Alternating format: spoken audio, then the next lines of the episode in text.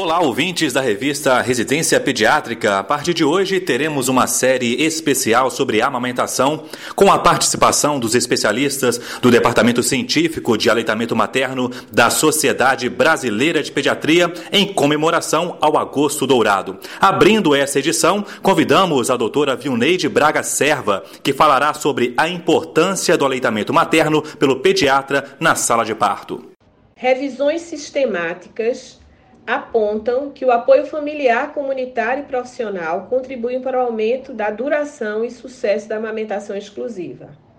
Amamentar, apesar de ser um ato natural, também pode ser um comportamento ensinado. Desta forma, o pediatra pode servir de facilitador para o início e manutenção da amamentação ele deve possuir conhecimento teórico e prático sobre as principais práticas relacionadas à proteção, promoção e apoio ao aleitamento materno e está apto a fornecer suporte e aconselhamento adequado às mulheres e às suas famílias. Um dos cuidados que deveriam ser priorizados na atenção do recém-nascido pelo pediatra é o contato pele a pele, que consiste na colocação do recém-nascido despido em contato ventral com o corpo da mãe na região do tórax ou abdômen, de modo ininterrupto, por pelo menos 60 minutos. Não devem, entretanto, existir obstáculos ao contato, como por exemplo sutiãs, lençóis ou mantas. Segundo a Organização Mundial de Saúde, no Guideline de 2017, o contato pele a pele é considerado imediato quando se inicia imediatamente após o parto, antes mesmo do campeamento do cordão, ou pelo menos nos primeiros 10 minutos. Nessa situação, o recém-nascido deve ser mantido aquecido e seco, podendo ser coberto juntamente com a mãe, sem interromper o contato, mesmo durante os primeiros cuidados de rotina oferecidos pelo pediatra. Há fortes evidências apontadas pela revisão sistemática publicada por Moore e colaboradores pela Cochrane, que demonstram que o contato pele a pele promove o aleitamento materno e traz vantagens não só para o recém-nascido, como para a mãe. Entre os benefícios para as mulheres que realizam o contato pele a pele, existe a maior possibilidade de continuar amamentando nos primeiros quatro meses após o parto, com taxas de amamentação exclusiva maiores.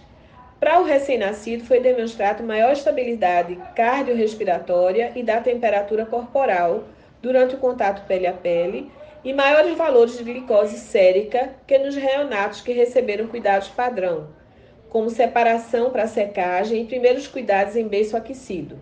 Além disso, pesquisas de neurociência demonstraram a existência de um período sensível de interação e regulação recíproca entre mãe e recém-nascido logo após o parto, quando colocados em contato pele a pele.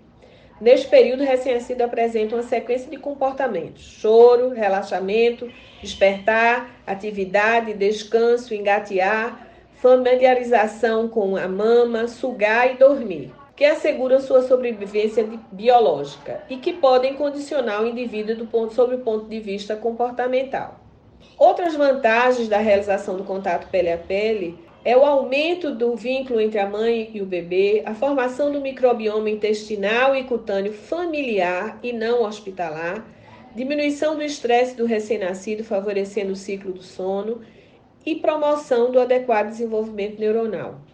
Essa prática não precisa ser alterada para mulheres HIV positivas ou com outras razões médicas que contraindiquem a amamentação. Uma recente pesquisa de Stevens e colaboradores evidenciou que, mesmo após a cesariana, mães e recém-nascidos saudáveis podem realizar contato pele a pele e, portanto, usufruir de seus benefícios com auxílio apropriado para o posicionamento. Assim, reiteramos o papel do pediatra que refletirá na saúde e qualidade de vida do recém-nascido que viverá 100 anos.